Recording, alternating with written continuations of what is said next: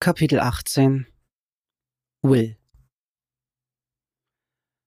Der Schlafmangel setzt ihm zu.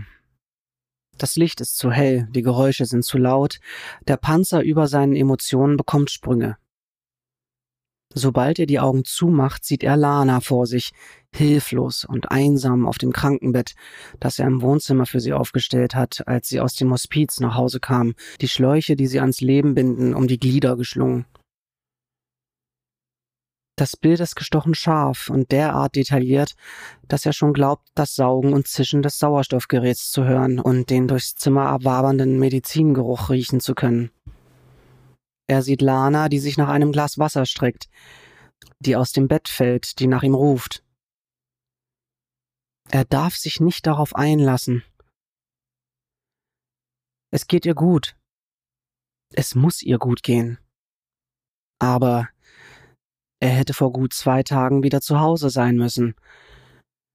Aber sie hätte der Pflegerin sicherlich gesagt, wo er ist, die Kraft aufgebracht, nach einem Nachbarn zu rufen. Sie war schon mal im Sanktum und weiß, wo es liegt. Aber vielleicht kam niemand. Er schickt ein Stoßgebet gen Himmel, dass die Behörden einfach zu viel mit dem Virus zu tun haben und nicht nur deshalb nicht kommen, weil sie, weil sie nicht, Stopp. Das hat er sich alles selbst zuzuschreiben. Als er das letzte Mal mit der Pflegerin skypte, sagte er, wenn er nach ihrer letzten Schicht noch nicht zurück wäre, könnte sie einfach gehen. Er glaubte nicht, dass es so weit kommen würde, rechnete damit, schon lange vorher zu Hause zu sein, allerhöchstens ein paar Stunden später, falls Greg ordentlich zahlte. Geld. Alles wegen des Geldes. Die Pflegevermittlung nimmt für Überstunden das Dreifache, und er dachte, ein, zwei Stunden käme Lana schon allein zurecht. Bitte, lieber Gott, lass sie nicht hilflos und allein. Er hätte sie schon vor Monaten nach Portland bringen sollen, wo die wenigen Familienmitglieder, die sich ab und zu noch melden, sie leicht hätten besuchen können. Lana ist schon so lange krank, dass die meisten ihrer Freunde sich zurückgezogen haben. Das nimmt er ihnen nicht übel. Manchmal wünschte er sich, er könnte das Gleiche tun. Außerdem brummt ihm der Schädel vom stundenlangen Durchforsten der Daten auf Gregs Computer. Das meiste ist unverständliches Zeug, und er ist sich beinahe sicher, dass der Code für die Luke sich nicht in den Massen von Dateien und Ordnern auf der Festplatte verbirgt. Auch Fotos von Greg sind drauf, auf denen er stolz vor dem Eingang des einzigen Bunkers in die Kamera grinst. Andere dokumentieren den Fortschritt der Arbeiten, die Installation der Belüftungsanlage, den Einbau der Luke. Diese verdammte Luke. Er hat penibel die Baupläne studiert, die Trudy aus einem der Papiersäcke hervorgegraben hat, mit denen Gregs Fußboden übersät war. Das Ding wurde für die Ewigkeit gebaut, sollte die Bewohner selbst von dem Schreckgespenst einer Atomkatastrophe schützen – Nein, er darf nicht aufgeben. Es muss irgendeinen Ausweg geben. Leo Dannhauser könnte der Schlüssel sein. Der Mann kennt sich aus, ist ein Experte. Nur aus Eigennutz hat Will James gedrängt, nicht weiter zu erzählen, dass Leo den Schließmechanismus seiner Wohnung geknackt hat. Mehr als 20 anstrengende Minuten lang musste er ihn beknien, den Mund zu halten. Trudy hat ihn überrascht. Statt ihren Vater zu verteidigen, sagte sie nur, erzählen Sie es ruhig, wenn Sie wollen. James bestand steif und fest darauf, dass die anderen Bescheid wissen sollten, und Will verlor ein paar Mal beinahe die Fassung. Doch am Ende ließ James sich endlich überzeugen, schluckte Wills Begründung. Das alles würde nur zu noch mehr Spannungen führen. Sturzbetrunken verließ er Gregs Wohnung und Jay und Will brachten ihn zurück zu seiner Frau. Doch es ist sicher nur eine Frage der Zeit, bis er es ausplaudert. James ist niemand, der mit seiner Meinung lang hinterm Berg hält. Will reibt sich die Schläfen, schließt erneut die Augen. Sie ist tot. Gestorben, während sie auf dich gewartet hat, mit deinen Namen auf den Lippen. Liegt auf dem kalten Holzboden und jemand klopft an die Tür. Er steht vom Bett auf und der Boden sackt unter ihm weg. Wieder zu viel gesoffen. Die Flasche neben dem Bett ist leer. Hat er sie tatsächlich ausgetrunken? Zu seiner Schande hat er vorhin den letzten harten Stoff aus der Bar gestohlen. Ein Liter Gin und eine Flasche Wild Turkey. Wieder klopfen. Er torkelt durchs Wohnzimmer und entriegelt die Tür. Trudy. Zerzaust, barfuß in einem übergroßen Männerpyjama mit falsch zugeknöpftem Hemd. Sie wartet nicht auf eine Einladung, sondern drückt sich durch die ihn umgebende Moschuswolke an ihm vorbei. Hast du was zu trinken? Wortlos reicht ihr den restlichen Gin und ein Glas. Sie schenkt sich ein, nippt und würgt. Entschuldigung, dass ich so reinplatze. Konnte nicht schlafen. Er nickt, versucht sich daran zu erinnern, wann er zuletzt mit einer anderen Frau als Lana alleine war. Als sie sich vorbeugt, um sich nachzuschenken, klafft ihr Hemd ein Stück auf und er erhascht einen Blick auf ihre kleinen Brüste. Er räuspert sich, wendet sich ab. Seine Ehe ist nicht perfekt und er ist kein Heiliger. Manchmal fragt er sich, ob Lana und er überhaupt noch zusammen wären, wenn sie nicht krank geworden wäre. Über die Jahre hat er sich hin und wieder mal einen Flirt in irgendeiner Bar erlaubt. Einsame, verzweifelte Menschen zum größten Teil aber er ist während ihrer Krankheit niemals fremdgegangen. Hierher zu kommen war Betrug genug. Er hätte das nicht tun sollen. Trudys Stimme reißt ihn aus seinen Gedanken. Mein Vater, was James gesagt hat, glaubst du, das stimmt? Dass er ein Mörder ist? Dass er Greg umgebracht hat? Ich weiß es nicht. Hast du ihn gefragt? Trudy nimmt einen kräftigen Schluck und hustet. Nein, natürlich nicht. Was sollte ich denn sagen? Hey Dad, sag mal, was ich mich gerade gefragt habe, hast du eigentlich mal jemanden umgebracht? Sie lacht höhnisch und leert das Glas. Mach langsam. Vertrage ich schon. Sie sieht ihm direkt in die Augen. Jeder fragt sich doch mal, ob er zu einem Mord fähig wäre oder nicht. Er nickt. Naja, und bei meinem Vater, da bin ich mir fast sicher. Jemand schlägt gegen die Tür und sie erschrickt. Mein Gott, was ist denn jetzt wieder? Noch ein Schlag, dann eine Frauenstimme. Will! Will! Kaum macht er die Tür auf, stürzt auch schon Kate herein. Sie zittert, ist barfuß und das Haar klebt ihr in feuchten Strähnen auf den Wangen. Du musst ihn aufhalten, Will! Wen soll ich aufhalten? Brad! Brad Guthrie! Er wollte. Wut blitzt in ihrem Gesicht auf. Dieser Wichser! Wenn dieser Typ nicht aufgekreuzt wäre, du musst ihn aufhalten! Schlagartig machen sich hinter seiner Stirn Kopfschmerzen breit, während er benebelt versucht, ihr zu folgen. Kate! Beruhige dich. Ich habe keine Ahnung, wovon. Brad, du musst ihn aufhalten. Er schlägt diesen Typen krankenhausreif. Plötzlich steht Trudy neben Will. Was für einen Typen? Scheiße, ich weiß auch nicht, wer das ist. Aber beeil dich, sie sind im sechsten. Okay, okay, ich gehe gleich los. Lauf du zurück in die Wohnung und mache ich, aber jetzt geh. Sie schiebt ihn praktisch durch die Tür. Beeil dich! Kannst du, Kate? Ja, ja, jetzt lauf schon! Will trabt die Treppe runter zum sechsten, reibt sich unterwegs den Schleier von den Augen. Auf dem Absatz wird er langsamer. Brad steht mit dem Rücken zu ihm in der Tür zu den leeren Räumen und schnauft schwer. In der linken Hand hält er ein Stahlrohr. Brad? Der Junge lässt das Rohr klappern zu Boden fallen und dreht sich langsam um. Er knackt mit den Fingern und verzieht das Gesicht.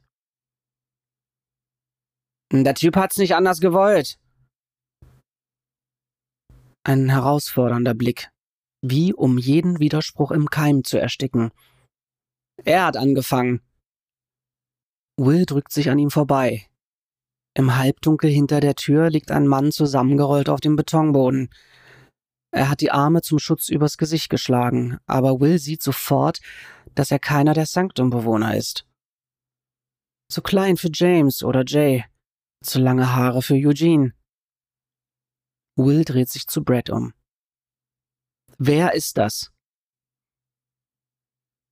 Keine Ahnung. Will geht neben dem Mann in die Hocke und legt ihm die Hand auf die Schulter. Der Unbekannte zuckt zusammen. Ich tue Ihnen nichts. Der Mann stöhnt und nimmt langsam die Arme vom Gesicht. Will schreckt zurück. Sein Gesicht ist nur noch Brei, Blut und Beulen, ein Auge ist zugeschwollen. Und doch kommt er Will irgendwie bekannt vor. Er weiß, wer das ist. Wie hieß er noch gleich? Raymond. Nein. Ruben. Still, zurückhaltend. Einer der Handwerker, die hier im Sanktum gearbeitet haben. Greg hatte am hinteren Ende des Geländes eine kleine Unterkunft für die Wanderarbeiter bereitgestellt, in der es ständig zu Besäufnissen und Schlägereien kam. Soweit Will sich erinnert, hat Ruben da nie mitgemacht. Ruben? Hörst du mich? Ruben? Ruben dreht langsam den Kopf herum. Brad schnaubt. Sie kennen den? Einer der Bauarbeiter. Was hast du mit ihm gemacht, Brad? Der Junge drückt die Brust raus. Er hat mich angegriffen. Musste mich ja wohl verteidigen. Will klingen Kates Worte noch im Ohr. Kate meinte, du hättest. Brad rümpft die Nase. Wir haben nur ein bisschen rumgealbert. Da ging plötzlich dieser Typ auf uns los. Hab ihr wahrscheinlich das Leben gerettet. Er befingert das Messer an seiner Hüfte.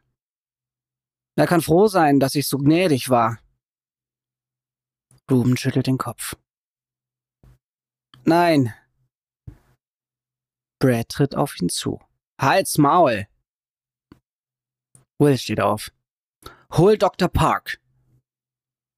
Warum? Ruben braucht einen Arzt. Verdient er doch gar nicht. Eingesperrt gehört er. Was hat er hier überhaupt zu suchen? Will spürt, wie seine Rüstung einen Riss bekommt. Du tust jetzt auf der Stelle, was ich sage, sonst Sonst was.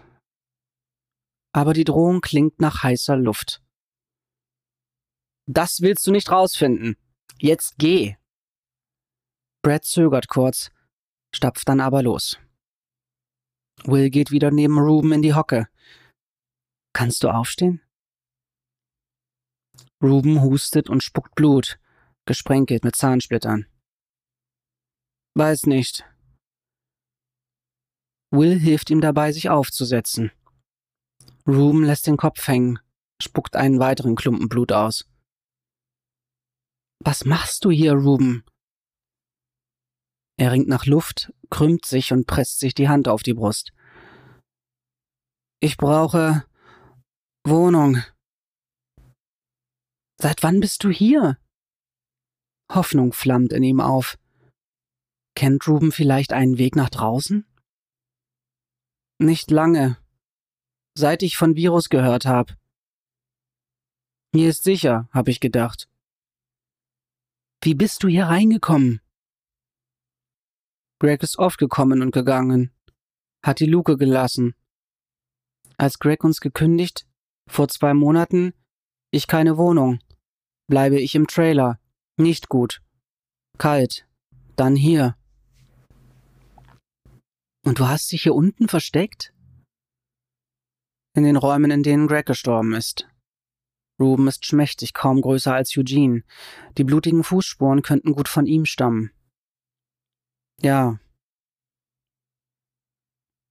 Noch eine schmerzverzerrte Grimasse, noch mehr blutige Spucke. Auch im Maschinenraum. Ruben packt Will am Handgelenk. Der Junge, er wollte Mädchen wehtun. Ich halte ihn auf. Glauben Sie mir? Will! Jay ist in der Tür aufgetaucht und steht für einen Augenblick im Licht. Stella ist bei ihm. Erleichtert, aber nicht überrascht stellt Will fest, dass Brad nicht mit zurückgekommen ist. Jay tritt auf ihn zu und blickt ungläubig auf Ruben hinab. Wer zum... Wer ist das? Ruben Montoya, einer von Gregs Arbeitern, hat sich hier unten versteckt. Die ganze Zeit schon? Ja. Ernsthaft? Aber wie... Hätten wir das nicht gemerkt? Offenbar nicht. Was ist mit seinem Gesicht? Brad. Uns hat er nur gesagt, hier unten wäre jemand verletzt. Wundert mich nicht. Können Sie was für ihn tun, Stella? Will ist froh zu sehen, dass sie einen Arztkoffer dabei hat, wundert sich aber, dass Eugene nicht mitgekommen ist. Wäre bei ihnen zu Hause ein Brutalo wie Brad aufgekreuzt, hätte er Lana auf gar keinen Fall alleine losziehen lassen. Wahrscheinlich ist er einfach altmodisch. Stella wirkt blasser als sonst, aber das könnte auch an der schwachen Beleuchtung liegen. Natürlich. Können wir ihn ins Licht bringen? Will hilft Ruben auf die Beine. Der kleine Mann stöhnt und strauchelt und Will muss ihn festhalten, damit er nicht zusammenbricht. Mit kleinen Schritten schaffen sie es hinaus auf den Flur. Ein paar Minuten lang begutachtet Stella schweigend Rubens Verletzung. Wo tut es ihnen am meisten weh? Ruben greift sich an die Seite. Hier. Vorsichtig zieht Stella sein Shirt hoch. Beim Anblick der farbenprächtigen Blutergüsse auf Rubens Seite und Rücken atmet sie scharf ein. Ich werde sie jetzt untersuchen. Ich passe auf, aber es könnte wehtun. Ruben nickt und schließt die Augen, als Stella ihm die Rippen abtastet. Sie zieht ein Stethoskop aus dem Arztkoffer und legt ihm das Bruststück auf. Tut es weh, wenn Sie atmen? Sie. Ja. Möglicherweise ein Pneumothorax, sagt Stella zu Will. Eine kollabierte Lunge infolge eines Rippenbruchs. Er atmet ziemlich schwer. Was können wir tun? Kurz schließt sie die Augen und verzieht das Gesicht. Nicht viel. Ich hoffe, es ist kein Spannungspneumothorax. Das könnte wirklich schlimm werden. Ich gebe ihm was gegen die Schmerzen, bandagiere ihn und reinige die Wunden im Gesicht. Und das hat Brad Guthrie angerichtet? Ja. Wut umwirkt Stillas Gesicht. Barbarisch. Wieder verzieht sie das Gesicht und Will ahnt, dass sie es nicht angesichts der rohen Gewalt tut. Es geht ihr selbst nicht gut. Hey, ruft Jay aus. Er bückt sich und hebt irgendwas vom Boden neben der Tür auf. Ein kleines röhrenartiges Stück Metall. Was ist das? fragt Will. Moment, Jay geht durch die Tür und leuchtet mit seinem Handy auf den Boden, verschwindet außer Sicht. Ich habe Gregs Satellitentelefon gefunden, ruft er dann. Was? Jay kommt zurück und reicht Will das Gerät. Die Antenne ist abgebrochen, das Display zersplittert, aber das Iridium-Logo ist immer noch erkennbar. Hast du eine Ahnung, wie das hierher kommt, Ruben? Ruben weicht seinen Blick aus. Nein. Jay und Will sehen sich an. Die Schlussfolgerung liegt auf der Hand, aber in seinem derzeitigen Zustand ist Ruben nicht vernehmungsfähig. Will reicht Jay das Telefon zurück. Glaubst du, Leo kriegt das wieder hin? Jay zuckt mit den Schultern. Möglich. Ruben stöhnt. Na gut, bringen wir ihn hier weg. Aber wohin? fragt Stella. Die nicht mal ansatzweise fertiggestellte Krankenstation lässt ihnen kaum eine Wahl. Meine Wohnung liegt am nächsten. Können Sie mir helfen, ihn die Treppe raufzubringen? Ich kann laufen, sagt Ruben, beugt sich vor und spuckt noch mehr Blut aus. Lassen Sie uns Ihnen helfen, entgegnet Stella. Legen Sie uns die Arme auf die Schultern. Ich mach das schon, Moms, ruft Jay. Offenbar ist er um die Gesundheit seiner Mutter besorgt. Es geht nur langsam voran. Ruben ist zwar klein, aber das Treppenhaus ist nicht breit genug für drei, und Will muss den Großteil seines Gewichts stemmen. Oben angekommen scheinen seine Schultern vor Schmerzen schier zu schreien, und Ruben ist schweißgebadet. Stella löst Will ab, damit er die Tür öffnen kann. Bringen wir ihn direkt in. Hey! Will dreht sich um. Cam Guthrie stapft auf sie zu. Verdammter Mist. Das hat gerade noch gefehlt. Ist das der Bohnenfresser, der Brett angegriffen hat? Will stellt sich vor Ruben. Gehen Sie zurück in Ihre Wohnung, Cam. Cam legt eine Hand auf das Messer an seinem Gürtel. Sie haben hier gar nichts zu befehlen. Wills Panzer reißt noch ein Stück mehr. Habe ich aber gerade getan. Und jetzt? Wollen Sie mich erstechen? Einen winzigen Moment wünscht Will sich fast, er täte es. Wenigstens hätten dann die quälenden Gedanken an Lana ein Ende. Womöglich sieht Cam ihn das an. Denn jetzt richtet er seinen Zorn auf Stella und Jay. Was helft ihr dem? Der gehört nicht zu uns. Ein Illegaler ist das. Wollte meinem Sohn umbringen. Stella verzieht keine Miene. Beruhigen Sie sich, Cam. So kommen wir nicht weiter. Bringen Sie Ruben rein, Stella, sagt Will, bevor Cam wieder loslegen kann. Jetzt aber mal halblang, wirft Cam ein. Sie können nicht einfach. Darüber reden wir morgen früh, Cam. Wollen Sie sich allen Ernstes gegen mich stellen, Will? Es klingt fast, als wäre es ein Scherz. Niemand stellt sich hier gegen irgendwen. Sieht aber ganz danach aus. Tut mir leid, wenn Sie das glauben, Cam. Ein paar angespannte Sekunden vergehen. Dann nimmt Cam die Hand vom Messer. Das werden Sie bereuen, Will. Kann schon sein. Cam schüttelt angewidert den Kopf und verschwindet wieder im Treppenhaus. Über die Spüle gebeugt, zwingt sich Will, die Dose kalte Bohnen auszulöffeln. In letzter Zeit hat er nichts außer Kaffee und Alkohol zu sich genommen. Und er braucht jetzt neue Energie.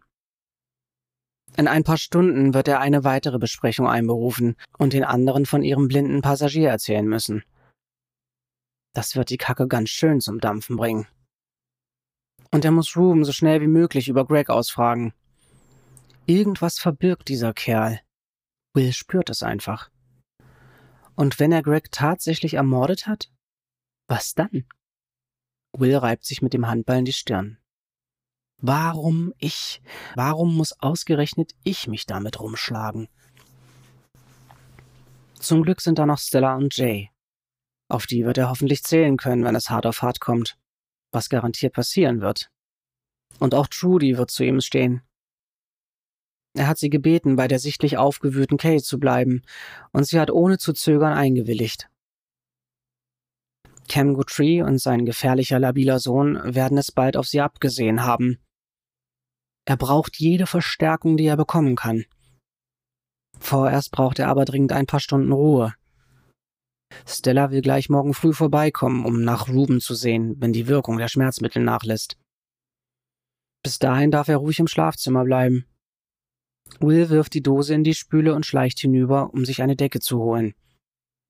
Ruben schlägt die Augen auf. Schlaf weiter. Warten Sie. Ruben rollt sich zur Seite und nimmt zitternd einen Schluck Wasser. Die ledierte Haut neben den Bandagen um seinen Rippen wird bereits ungesund gelblich. Brad hat wirklich keine halben Sachen gemacht. Er muss dutzende Male auf ihn eingetreten haben. Das Telefon. Sie müssen wissen, ich habe genommen. Will lässt sich auf die Bettkante fallen. Er ist sich nicht sicher, ob er das wirklich hören will. Hast du Greg getötet? Ruben starrt auf seine Hände, die von Dreck und getrocknetem Blut verschmutzten Nägel. Nein. Aber ich habe ihn gefunden. Ich komme aus Lagerraum. Ich habe Hunger. Und ich sehe ihn liegen. Ich habe geschaut, ob tot. Hatte Angst. Dass wir dich finden? Ja, also wieder versteckt. Will kennt den Mann nicht gut genug, um sich sicher zu sein, dass er die Wahrheit sagt. Sonst hast du niemanden gesehen? Vielleicht jemanden, der weggelaufen ist? Nein. Warum hast du das Telefon an dich genommen? Ruben zuckt mit den Schultern und verzerrt sofort vor Schmerzen das Gesicht. Und es ging bei dem Kampf kaputt? Sie.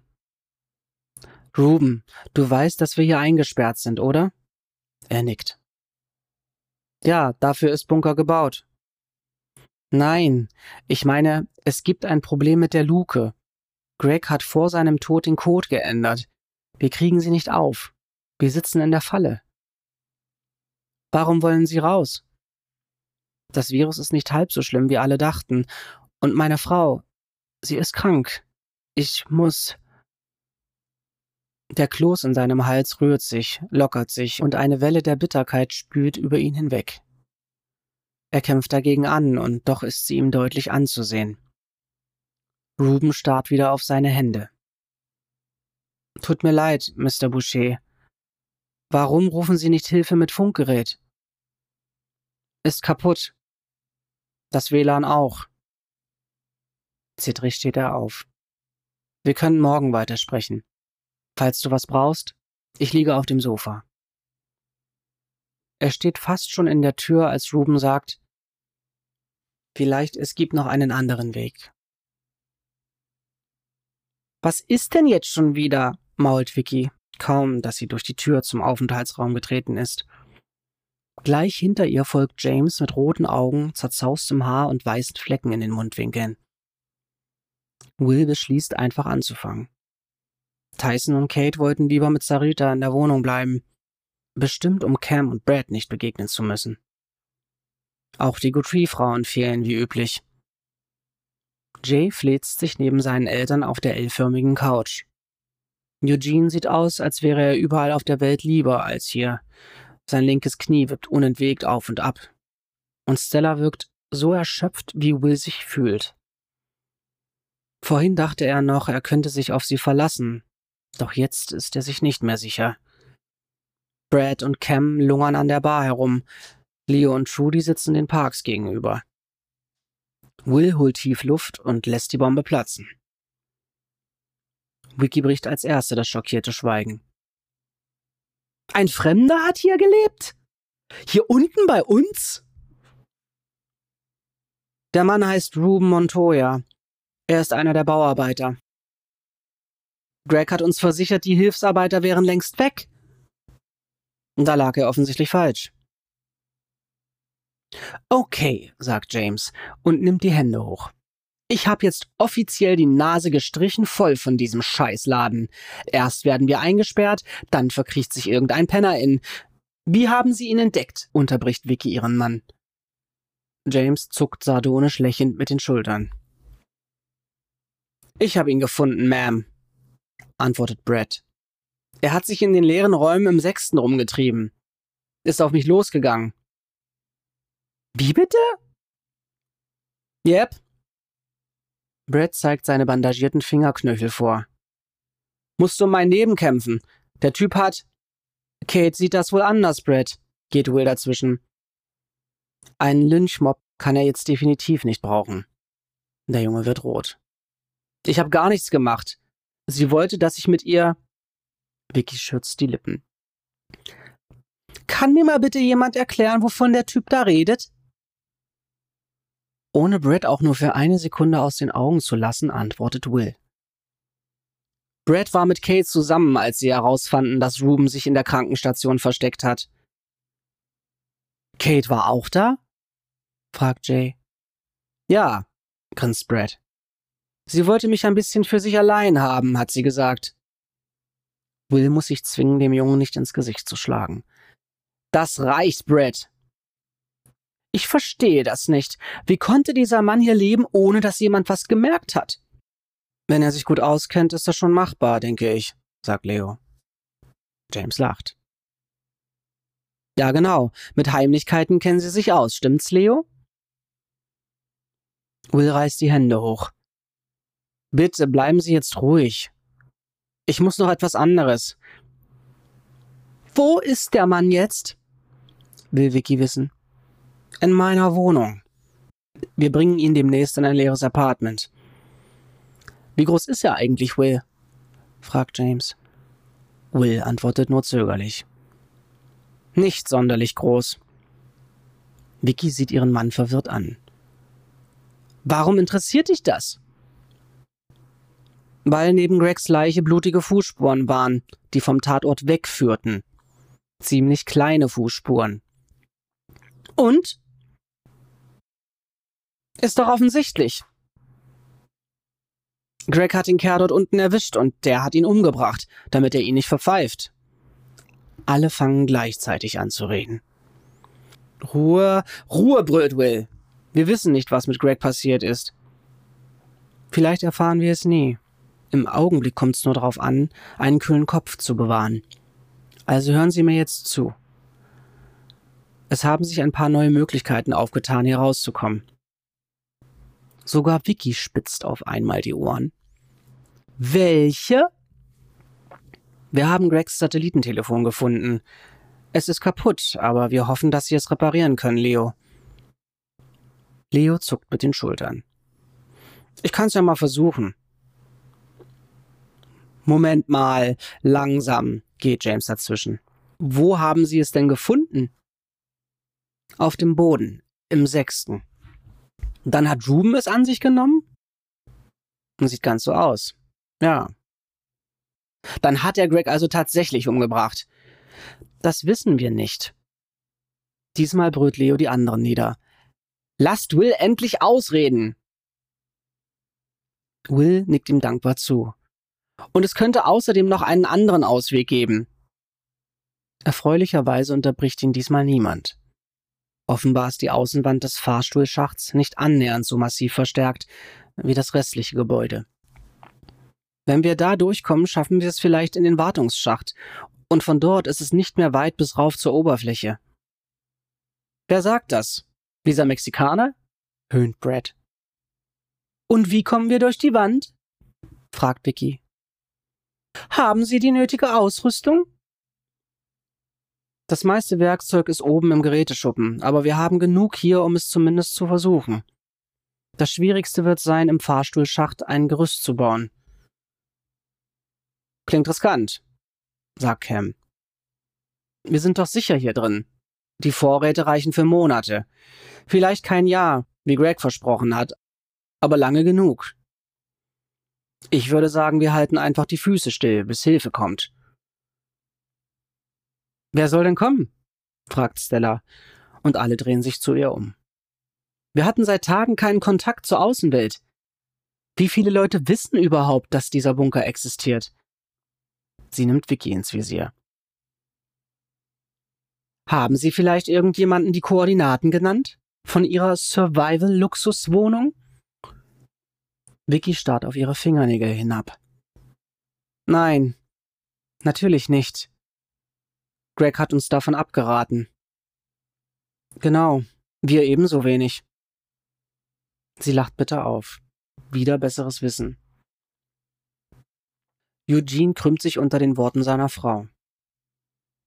Ich habe meinen Kollegen in der Praxis erzählt, wir fahren für eine Weile zur Familie nach Vancouver und Sie sollen sich nicht wundern, wenn wir uns eine Zeit lang nicht bei Ihnen melden. Darum geht's hier schließlich, oder? Und Sie, Leo? Fragt Will. Keiner weiß, dass wir hier sind. Nicht mal die Anwälte? Will Trudy wissen? Nein. Schöne Scheiße, brummt James. Aber vielleicht hat Cam ja trotzdem recht. Fürs Erste sind wir hier doch sicher. Auch wenn es jetzt einen Impfstoff gibt, wird es trotzdem Wochen dauern, wenn nicht Monate, bis sich dort oben alles wieder normalisiert hat. James, sagt Will ruhig, aber bestimmt, ich kann nicht länger warten. Ich muss hier raus. Das mit Ihrer Frau tut mir sehr leid, Will, aber das ist nicht mein Problem. Will fürchtet schon, dass sich die Wut jetzt endlich Bahn bricht, aber sie verpufft, hat nichts als Taubheit in ihm hinterlassen. Trudy steht auf. Ich bin dabei, Will. Überraschung, Überraschung, murmelt James. Doch Trudy beachtet ihn nicht weiter. Wir müssen was tun. Meine Mutter muss ins Krankenhaus. Und was ist mit dem Bohnenfresser? sagt Cam. Sparen Sie sich solche Ausdrücke, zischt Trudy. Wie auch immer. Was machen wir mit ihm? Er ist ein Mörder. Er gehört weggesperrt. Das finde ich auch, pflichtet Vicky ihm bei. Hier gibt es schließlich Kinder. Sein Gesicht wirkt kurz überrascht und dann befriedigt, angesichts der Tatsache, eine Maddox auf seiner Seite zu haben. Er geht nirgends hin, stellt Will fest.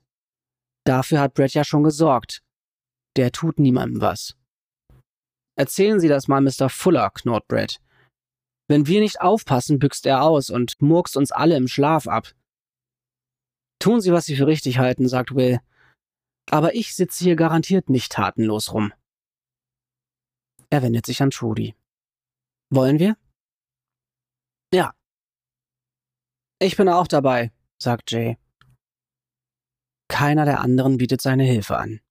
Dennoch regt sich in Will zum ersten Mal seit Gregs Tod ein kleines bisschen Hoffnung.